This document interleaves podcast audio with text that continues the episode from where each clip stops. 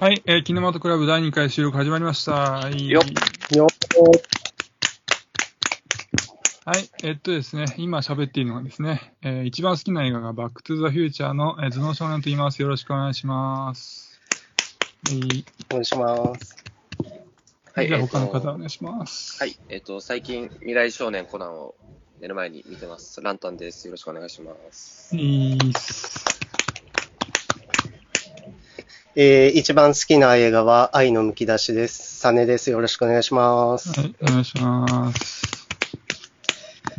はい、えっと、今日はですね、えー、ネットフリックスですね。で、今配信されている、えーサーチについて、えーちょっと、えー話していこうと思います。えっと、サーチは、えっと、一昨年ですね、えー公開された映画ですね。でまずですね、ちょっと、えーあらすじを言っていこうと思います。えー物語がすべてパソコンの画面上を捉えた映像で進行していくサスペンススリラー。えー16歳の女子高生マーゴットが突然姿を消し、行方不明事件として捜査が開始されるが、家出なのか誘拐なのかが判明しないまま37時間が経過する。えー娘の無事を信じたい父親のデイビッドは、マーゴットの PC にログインして、インスタグラム、Facebook、Twitter といった娘が登録している SNS, SNS にアクセスを試みる。だがそこにはいつも明るく活発だったはずの娘とは別人のデイビッドの知らないマーゴットの姿が映し出されていたっていう感じになってます。えー監督はですね、えーアニ、アニーシュ、えーチャガンティさんですね。えっと、この人はですね、えっと、91年生まれでですね、かなり若い人でですね、うん。えっと、23歳の時にですね、えー Google グラスのみを使用して撮影したですね、2分半のえー短編映画をですね、YouTube に投稿したところですね、それがバズってですね、えーそれが、えっと、Google の目に留まってですね、え2年間、えーその後 Google の CM の制作の仕事をすることになったみたいですね。その後にこのサーチを取って、えーそれがまたヒットしたっていう、えー多分優秀な人なんじゃないかなと思います。はい。それでまあ感想をちょっと言っていこうと思うんですけども、えー、まあどうでした？とりあえずお二人は。いやー、面白かった面白かった。ですね。はい。あのー、まあ、前編があのモニターの中の映像だけで展開されていくっていうはい映画でしたけど、なんか、はい。はい。そその手法自体が結構面白くて、はい。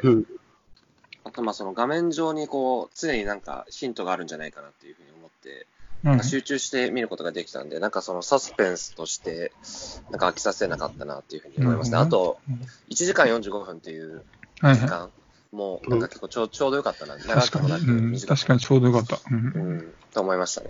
はいはい。で、サネさんはどうですか？僕は、はい。ネットあるあるみたいなのを見てるだけではい。はいすごい面白くて、はい。はい。例えば美人のアイコン使ってるやつはやばいやつとか。で、一番ゾッとしたのが。仲良くないって言ってた女が、はい YouTube で親友って言い出したところで。なんかこれ結構最近感じることがあって、有名な俳優さんが最近亡くなって。それをネタにする YouTuber みたいなのを見て、弟弟ですとか、なんかそういうい。や、絶対俺の方が好きなんだけど、何言ってんだこいつ、みたいな、もやもやみたいなのを感じることがあるんですけど、確かに面白かったですね、あそこね。そういうのをすごい感じられましたね。で、パソコンの中で展開される演出は、はい。めちゃくちゃ編集大変だなって思って、なるほどね。うん。で僕まあ15秒ぐらいのパソコン画面を、まあ、作ることが諸事情あってあるんですけどそれでさえ1日かけたりするんですよ。ああ、そっか。うん。それを1時間半あ作り上げるっていうのは本当大変だと思うんですけど、それ完成させたことがすごいし、ー。ああ、なるあほどね。で、ただ作るだけじゃなくて、その画面の中で感情を表すところがすごいと思って、例えば長文打った後に全部消しちゃったりはいするところだったりとか、まあカメラワークして見たいところをフォーカスしたり、微妙に揺らしたり、そういうディテールがすごいと思いましたね。うんで話の内容はすごいサクサク進んで、最後綺麗に伏線回収して、スッキリ終わったんで、はい。見ててすごい満足できました。はい。確かに。なんか金がかかってない、金がかかってなさそうだなと思ったんですけど、あ、はい大変なんですね、やっぱね。ああいう。まあ、えっと、うんお金は家系図とも取れると思うんですけど。まあ、編集はすごい大変ですよね。うんあの画面を作り上げるっていう。じゃあ、お金はかかんないけど、時間がかかるってことなるほどね。作る。はいはいはい。そうですそっねち。の苦労があるってことですね。うんはいえーっと、じゃあ僕としてはですね、えーっと、二人はあれですか？これ公開当時見たんですか？いや、見てないですね。あ見てないですねあ初めてねネットフリで見たっていう。はい。まあ僕もそうなんですけど、まあ僕もこあれですね、すごくよよくよかったなと思って、まあうん公開当時見とけばよかったなっていう思うほどですね、結構予想外に面白くて、面白かったんですよね。で、まあどの辺が予想外だったかというとですね、その、まあこれ公開当時、まあもちろんこれサーチって映画やってるよってことだけは知ったんですけど、うんまあそのパソコンの画面上だけで展開する映画っていう前情報があったじゃないですか。はいはい。はい。まあ、それちょっと僕引っかかって、引っかかってて、うん。まあなんかそう聞くとですね、こう人のこう心情が伝わりにくい作品なのかなとかですね、うん。なんかパソコンだけっていう、画面だけって言われると、なんか動きがない作品なのかなっていう風な感じが、イメージがあって、うん。まあ、とりあえずなんか後で見るかみたいな、なんかそんなテンションだったんですよね。はい。で、まあ今回見てみたら実際全然違ったなと思って、うんまあどの辺が違ったかっていうとですね、まあその人の心情の部分なんですけど、うんまあこれはさっきもサネさんも言ったんですけど、こうメッセージやり取りするときですね、うんこう一度こう文字打ってから消すとかですね、うん。うん。あとはそのカカーソルのスピードとかですよね、うん。こう行って戻ってとかのこう動きでこう人の、ね、気持ちがちょっと分かったりとか、うん。であとはなんかクリックしようとしてやめるとかですよね。はいはいはい。うんであとはこう、そういったですね、パソコンの操作でですね、まあ、こう心情をしっかり表現していて、まあ、それがちゃんと伝わってくるので、あそれっていうのは心情ですね、伝わってくるのでいいな、すごいなって思ったんですよね。うん、であとはですね、えっと、まあ、むしろですね、なんか普通の会話劇よりも、もしかしたら、このパソコンの画面上のこのメッセージのやり取りをこう映した方が、なんか登場人物のこう具体的な思いっていうのが、こう観客に伝えられるっていうこともあるんじゃないかなっていうふうに思ったりもしました。うんその例えば、その普通の会話劇だと、こう何かをこう言いたげな表情をするとですね、まあ、こう何かを言いたかったことは分かるわけじゃないですか、もちろん。はい。ただこう、具体的に何が言いたかったのかまでは分からないですよね。うんまあ、それだと、あでもこのパソコンの画面上ならこう、一旦文字をこう打って、それを消すことで最初何をこの人は言いたかったんだろうかっていうのが分かるっていう。うんはいはいはい。で、なんでその登場人物の思いをこう描くっていう点においては、こう思った以上にこのやり方っていうのは、こう優れたやり方だなっていうふうに思ったんですよね。で、あと最後にちょっと、えー動きがえーない作品だって思ったんだけど、実際違ったってところなんですけど、はい。こう、画面上にこの YouTube のニュースを映すじゃないですか、結構。うん。はいはい。で、あれでこう作品に動きが加わっていいなって思ったのと、うん多分この、あと、父親のデビッドさんって多分、あ僕これ予想なんですけど、はい。なんか技術、技技術者の仕事なのかなって思って、うんうん。うんなんか、なんでそう思ったかというと、こう、早いんですよ、パソコン操作が。なんか、シャシャシャシャって。そねはいはい。そのパ早いパソコン操作で、こう、映画自体に結構スピード感が出てるような気がして、でそれもいいなと思ったのと、あと最後の方で、こう、葬儀が、こう、ライブ配信されるじゃないですか。はい。はいはい。うん。あれで、こう、また大きく場面が変わるんで、またそれでも動きが出るんで、うんうん。いいなと思って、まあ、結果、全然思ったのと違ってよかったなっていう感じでした。うん。どうでしょう？そうですね。そのう、んなんか、今回の映画って、その、パソコンの画面上の映像だけで展開されていくって映画でしたけど、はいはいはい。その、近年だと、その、1917命をかけた伝令が、はいはいその、前編ワンカットに見えるはいはい。その、撮影所を撮ってたり、あとまあ、なんだろう、ビクトリアだとか、バードマンとかって言って、あの、はいはい。ね、手持ちカメラでワンカットだったり、長回ししてたりっていう、その映像技術にこだわった映画って、他にも結構あると思うんですけど、うん。なんか、僕そういうの見ても、なんか、それ自体が作品を、こう、面白くさせてるなって感じたことがほとんどなくて、はいはいはい。で、むしろその、あらかじめそういう風な触れ込みで、こう、宣伝されることによって、なんかこう、見てるときにあんまり集中できなかったりしたんですよね。あの、あ本当にそうなのかなと。なんあか、撮影手法のが気になって、なんか、映画に没頭できなかったりすることがあはい。るん。ですけど、その、そう、だからさっきも言いましたけど、今回のサーチの場合は、だから本当に画面上に何か絶対ヒントがあるはずだと思って、バーッと集中してみたんで、そう。で、かつ、その打ちかけた文章、その、はい。はいなんかこう感情が高ぶって、ダーって長文打ったものを、はいまあ、ふとこう冷静に帰って一旦消して、はいあの、また打ち直すみたいな、その人間の機微が、うん。その、その中から読み取れるっていうのが、うん、なあの、本当に効果的で面白かったなって思いうんましたね。うん。うん。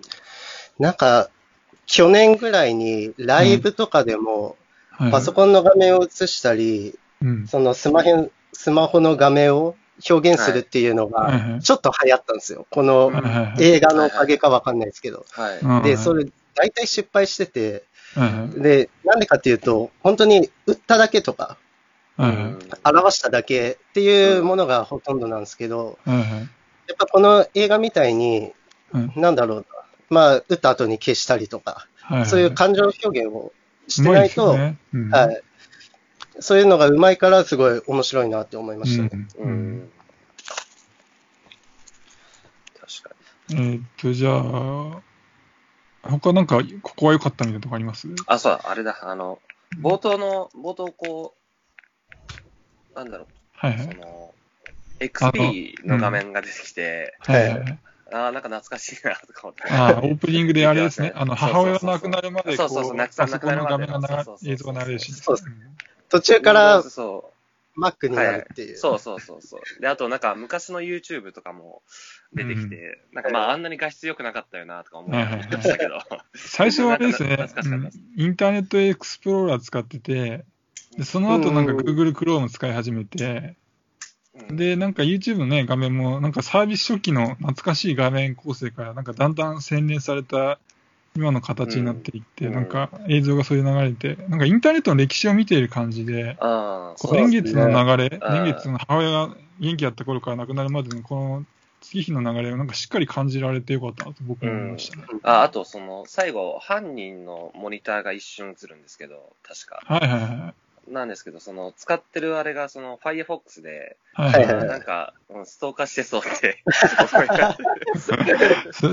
大丈夫なんですか、そのイメーた。ジ。めちゃくちゃ、めちゃくちゃ偏見ですけど。偏見がすごいですよね。あえて Chrome 行かないっていう そう Firefox 使って。そう。えーじゃあ、え僕は不満点をちょっと語ろうかと思ったんですけど、他に大丈夫ですか、はいはいここ大丈夫ですか？不満点言っても。いそうです。はい、大丈夫です。いで。すか、まあ、不満点っていうか、まあ、悪い意味でちょっと気になったところが、まあ、いくつか少しですがあったんですけど、えーっと、まずですね、その、マーゴット、まあ、あの、いなくなっちゃったところですよね。はい。まあ、その、まあ僕、まあこれちょっとまあ、多分そうだと思う。まあさっきも言いましたけど、父親が割とこうパソコン詳しい感じの人じゃないですか。はい。まあそれで、まあマーゴット自身もなんか賢い子っていうことになってたじゃないですか。うん。まあそれなんだけども、まあ顔も知らない人に2500ドルも払うっていう、ネットリテラシーが低すぎなんじゃねえのかっていうようなちょっとか違和感があって、あまあ一応この優しい性格の子だからみたいな、あったじゃないですか。だからまあまあ、それが原因って言われりゃそうなんかもしれないけど、いくらなんでもこのご時世にちょっとどうなの、その低さっていうのがちょっと気になったっていうのと、あともう一個は、あの、だから犯人の捜査官いたじゃないですか、はいはい。はい女性の。まあ、あの人がこのなんか、えーえーなんだ、あの、薬漬けにした犯人いたじゃないですか、犯人っていう、うん犯人じゃない、はいあの、死んじゃった人ね。はい。うんはい。あの人のがビデオ公開された後に、このマンゴットさんはなんか殺害されましたみたいな記者会見に言ってたじゃないですか。であれまだもちろんマンゴットさんの死体とか出てないじゃないですそうですよね。か。死体出てないのに、あんな会見で断定して、え、それってなんかうん不自然、誰から見ても不自然なんじゃないのっていうふうに僕も思いましたね、それ。ううんん。そこぐらいですかね、その明確にちょっとうん。悪い意味で気になったところって。いうのはね。なんかまあそういうところも含めた、その、例えば、車の中から、こうはいはい、ジャンパーが見つかって、はいえーそれが誰のものかっていうのを警察が調べてないとか、不備もまあ気になった、気になったは気になったんですけど、まあでもそれは、その、捜査官が犯人だったというところで、まあ、あえてこう、うん手を抜いてたとか、なん。かまあ、なんかそういうところで僕は納得しましたけど。な。うん。確かにその、そうですね。操作周りは、ちょっと、あれですね、爪が甘いというか、うん、ありましたね。で、その2000、え？2500ドルは、なんか唯一の視聴者みたいな感じだったじゃないですか。唯一の視聴者、あの、犯人が。はい。ああ。なんで、その人にあげちゃうっていうのは、うん、なんかもう最近のこのスパチャ文化というか、うん、のも相まって、うん、なくはないんじゃないかなって、なるほどね。ちょっと思っちゃいます。ネット上で金銭のやり取りをするっていうのが、日本人よ、日本よりもネットが進んでアメリカではちょっと感覚が違うんじゃないかってことか。うん、それこそ、ね、この公開当時の2年前だったら、多分僕全く理解できなかったんですけど、はいはい、まあコロナ後の世界の今見たら、ちょっとなんか、いろいろと納得できるものが増えてきたかなと思いました。うん、確かに。うん、まあなんか、あの、例えばネット上で知り合った人に、ね、遠く離れた人に会いに行くとかっていうことの延長上だと僕は思うんですけどね。なんか、そういう、うん、なんかそういう文化がでもできつつありますよね、本当にね。うん。確かにね。えー、じゃあ、他に何かあります？不満点とか。あ、いいところでいいですけど。不満点はないです僕はあんまりそのサスペンスって見ないんですけど。うん、あ、そうなんですか。どの、なんか見るときって、その、あ、こいつが犯人っぽいなっていうふうに考えながら見ますか？いや、僕はね、あんまりそういうふうに見ない。普通に なんか楽しんで見ちゃう感じです、ね、ああ、そう、僕もあんまり考えないんですけど、ただ今回の場合、その、マーゴットが自分自身に送金してるっていうのが分かって、うん、でそれが麻薬取引で使われる手口だなってなった時に、うん、そのその前段階でそのデビデイビッドの弟がアリバイを持っていたっていう話があったんで、あ、これ絶対弟犯人やと思いあ僕僕も思いましたね、最初ね。そうそうなんか見たんで、はい。もう最初からむあの妹、妹じゃない、娘に、孫にあのなんか興味ある感じでしたね、なんか。気があるっていうか、だから、こいつやべえんじゃねえのって思ってたんだけど、まあでも違ったっていうね。そうそう。まあ、まんまと騙されて、そうそう、まんまと騙されましたね。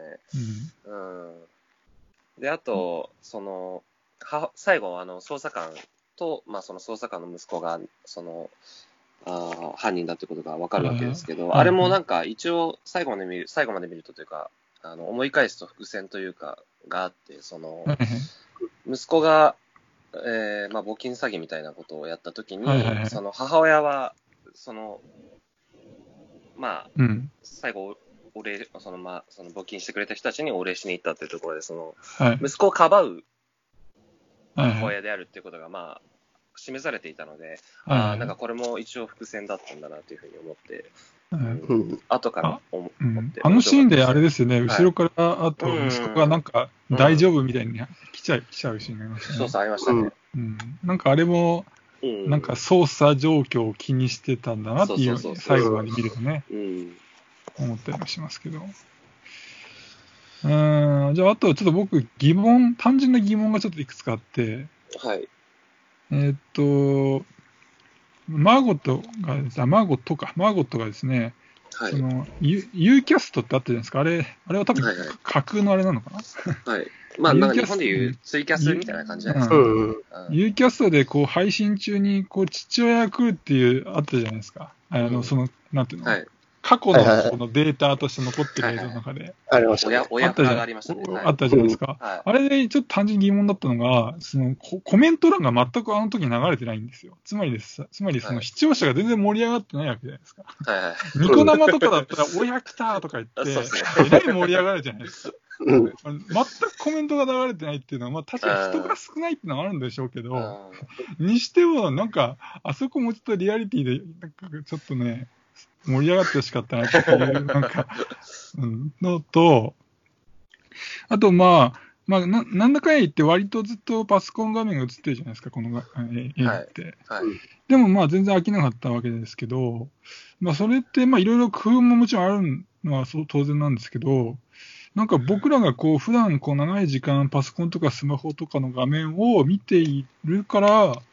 なんかそういうパソコンの画面がずっと映ってるようなそういう映像に慣れているから、こう退屈しなかったっていうのもあるのかなっていうふうにちょっと疑問なんですけど、あどうなんですか、ね、なんか、まあ、なんか僕が見てて思ったのは、その、うん、まあ、割と僕らは多分その SNS というものに、こう、はいはい、親しみがあって、はいはいはい、で、まあ、パソコンの文化にも長いこと触れてきてますけど、はい、なんかそういうものに全く触れてきてない世代というか、人が、この映画を見たときに、どのぐらい楽しめるのかなっていうのはちょっと思いましたね。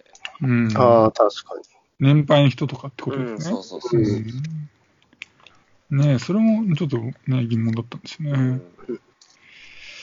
あと何かあります？そうだな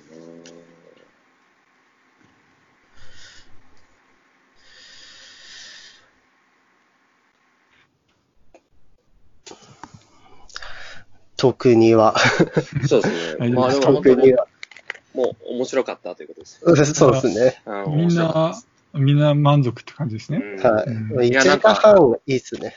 うん。なんか、話題になってるだけあるなって思いましたね。あそうですね。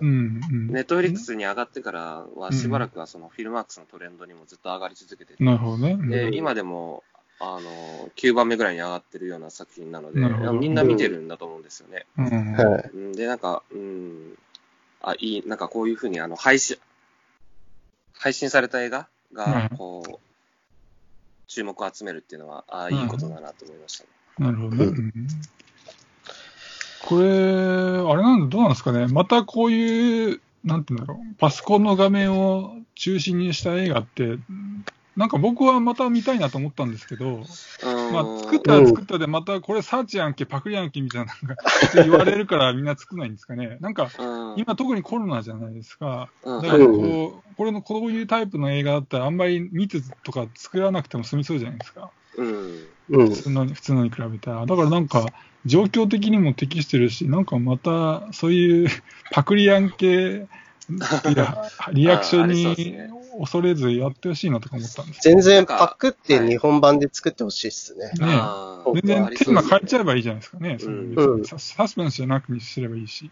なんか一応、まあ僕見てないんですけど、その、サーチについて調べてるときに、その、サーチが公開される2年前かな。3年前か、3年前にアンフレンデッドっていうあのホラー映画があったようで、これも一応その全編、そのパソコンの画面の中で、えー、展開されていくホラー映画だったようです。一応、サーチの前にあのもう一本そういう映画があったようですけど。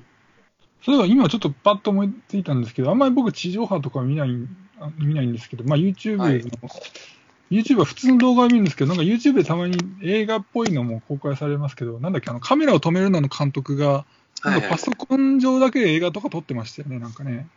なんか、なんか。リモート大作戦みたいな、なんかその、だからよく考えたらある意味はあるのかな。でもなんか、そういうのって、いわゆるこういう、なんだろう、画面分割でいろんな人の顔が映ってて、うん、こう、なんかそ、その、その中で、こうセリフをやり取りしてみたいなイメージなんですけど、なんかサーチは違いますよね。あそう。そういう単純じゃなくて動くじゃないですか、いろいろ。動くっていうか、なんていうのかな。ちゃんとストーリーを感じられる、なんていうのかな、なんかパソコン上だけのっていう感じで、ちょっと違いますよね、なんか。会話劇ではないですではないですね。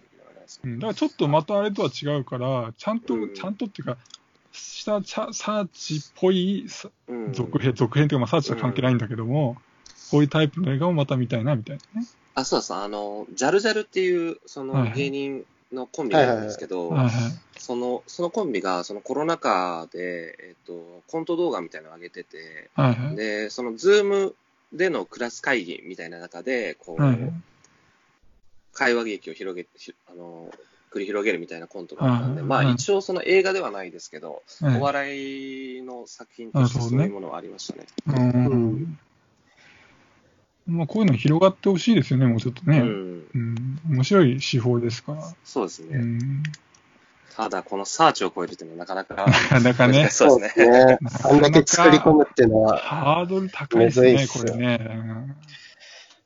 うん。まあ、じゃあ、大丈夫ですか？